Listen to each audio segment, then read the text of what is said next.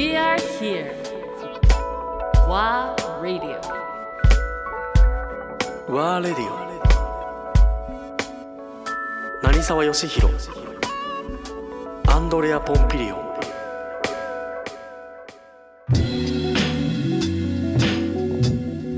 東京に移ったのが2003年頃で、実は2003年っていう年が、えー大きなこう、えーターニングポイント、世の中的にも世界的にも。実はまあ最近知ったんだけどそのあのシャンパーニュで有名なドン・ペリニオンが、過去数百年続いた歴史の中で、2003年の収穫から温暖化によって1ヶ月近く収穫を早くした。の。それまで9月だった収穫を2003年の年から8 8月に。それぐらい2003年にはその世界中にその環境の悪化が現れてきた年。でちょうどその年にまあうちもオープンをして青山にね。青山にね、で2003年から、えーまあ、2009年までは、いわゆるその、えーやっぱり自分の足を使って、えー休みの日は生産者を回ったりしていく中で、まあ本当に危機感が自分の中では出てきて、あこのままではダメだっていうので、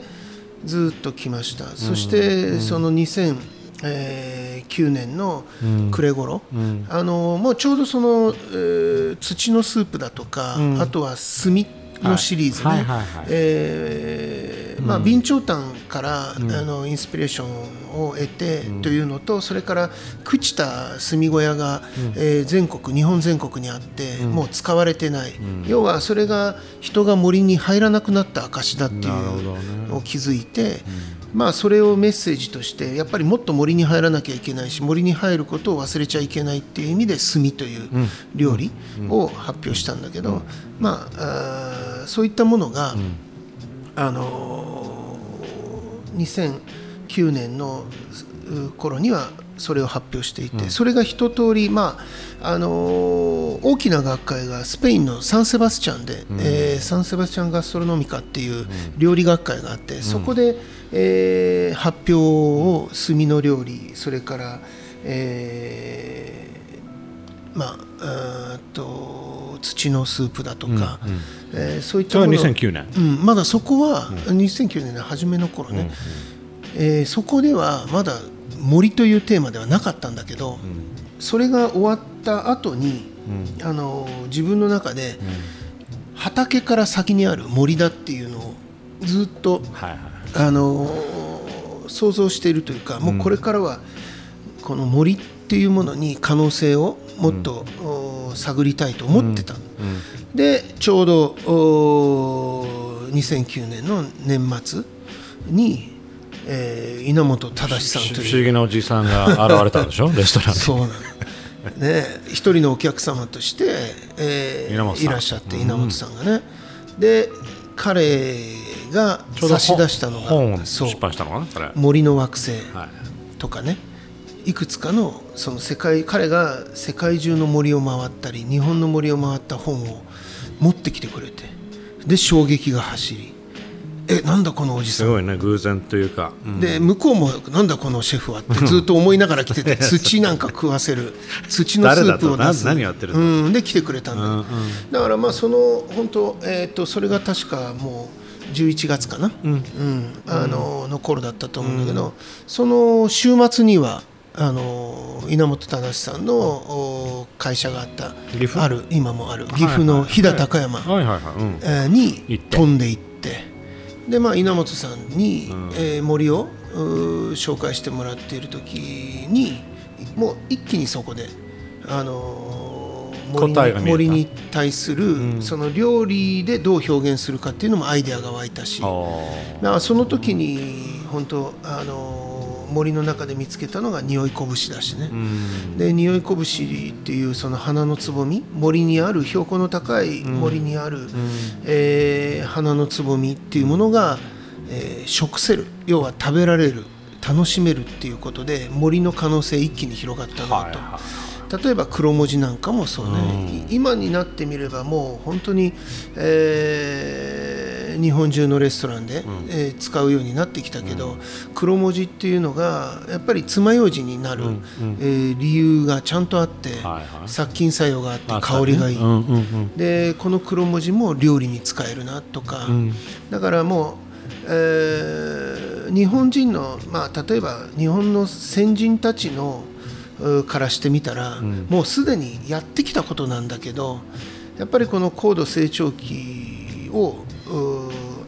通ることによって日本が忘れてしまった、その森の豊かさだったり、えー人と自然が常にこう関わり合って生きてきたっていうのをもう一度こう、えー表現し直す必要があるし自ら森のこと知らなかったでしょ？そうそこから勉強だね。だから稲本目さんにいろんなことも教えてもらいながらね、で彼も彼で、まあ、やっぱり僕は何でも口にするから、すごく刺激を受けたみたいで、まあ、今もね彼はその森からアロマっていうのを作ってるんだけどそういうのもきっとそのきっかけ。だやっぱりもともとはやっぱり家具の職人なんで、森というものを材料、はい。財として見てるっていうのが彼自身も言ってたけど、まさかそれを食べるとか、香りを楽しむアロマとして生かすっていうことは、まあ、そこの僕との出会いから一気にねあのーやっぱり始まっていたんだと思うんだけど、うんうんでまあとにかく森をもっと身近に感じてもらおうと思っていろいろ考えた。でなんとかして木を食べられないかなっていうのをね、ずっと2009年頃から考えて、森を食すっていうテーマ、でもっと言うと「イボルブ・ウィザ・フォレスト」あの森と共に生きるっていう当たり前のことなんだけど、この70%近くが森に囲まれた日本だからこそ、えーもう一度ちゃんと、打ち出してやりたいなっていうので、でまあ、すぐに2010年になって、えー1月かな、えーまあ、世界で最も大きい学会、あのマドリッドフュージョンというのが、えー2010年に、まあ、呼ばれて、えーでそこでまあ1時間近く発表するんだけど、そこで初めて森というテーマで。はあマドリードだったんだ。マドリッドフュージョンというのが世界で一番まあこれも実はそのフェラードリアが中心になって立ち上げたような、料理界のその学会っていうのは、基本的にはやっぱりプレゼンテーションする人たちのシェフなの。そうね。いあの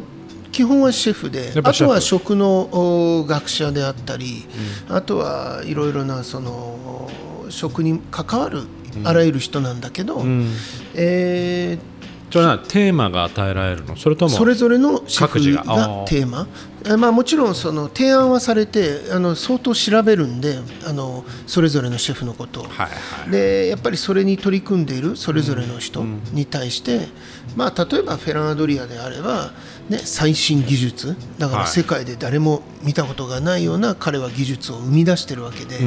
それを発表する、でまあ、その当時やっぱりあの重要だったのが重要というかそのい何人ものシェフたちが言ってたのがその料理って著作権ないよねっ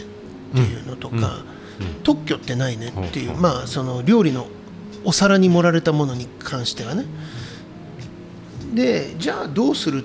誰が最初にそれを、ねね。生み出したの？っていうのをやっぱりそそれをきちんと世界にあの認識させるために学会っていうのも大事はあ。でそこで初めて発表すると、ね。世界はそこで初めて見たわけで例えば2010年の1月のマドリッドフュージョンで成沢は、えーね、うう森の木を使って出汁を取りましたとか、はいはいはい。まあまあそんなのはまだね俺なんていうのはあれだけどフェランフェランアドリアとか他のシェフたちっていうのはもうあ最新技術をそこで発表し、さらに細かくレシピまで公表することによって世界でその瞬間から共有しましょう。みんなでこの技術使ってくださいっていう。そこオープンソースなんそだう。だからやっぱり新しい時代の,、あのやり方。うん面白い。うん、だからなんか料理の世界ってなんなんていうの？こうレシピを隠して作り方は見て覚えろみたいな世界。でも今の時代違うじゃない。ね、インターネット開けば全てのレシピ YouTube 見ればコツまで出てき出てね。だけ出ど、ね。うん。やっぱりそれって効率いいしスピードアップになるし、うん。かといってじゃあみんながみんな人をみ魅了できる料理を作れるかというと、そうじゃないじゃない、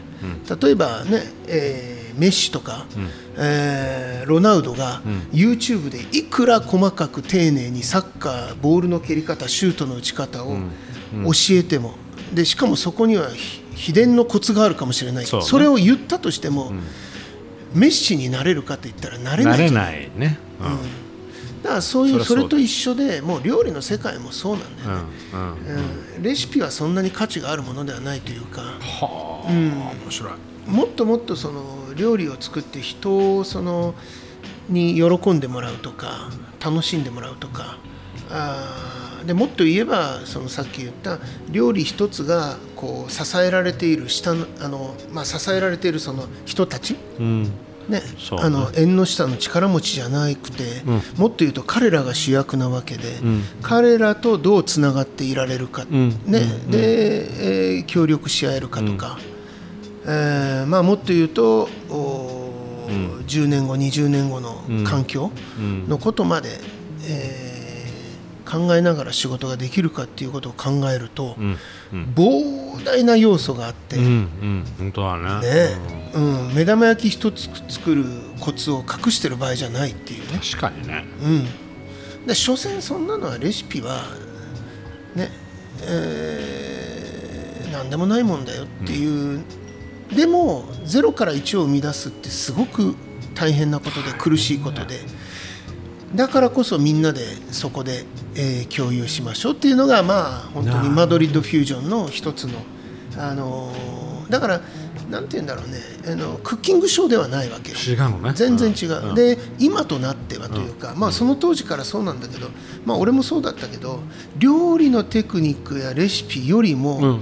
フィロソフィーというかそのメッセージの方が重要で、それをいかに伝えるか、でまあ俺の場合はその日本人として、あのー